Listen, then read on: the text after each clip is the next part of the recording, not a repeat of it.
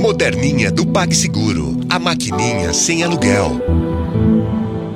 Horóscopo mensal de Escorpião para o mês de julho de 2016.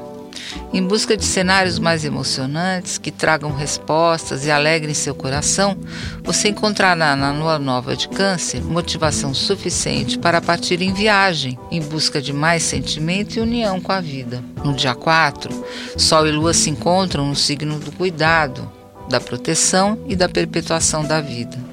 É por isso que o escorpiano de vez em quando sente que seus filhos são seu passaporte para sua espiritualidade ou para o sentido da vida, o que não é pouco, há de convir.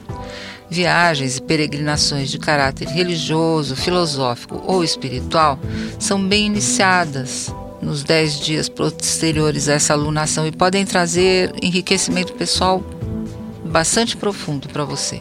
Aproveite, faça as malas, inclua seus filhos, quem sabe, para tornar a sua aventura ainda mais significativa. Na terceira semana, Mercúrio, Vênus e finalmente o Sol entram em Leão.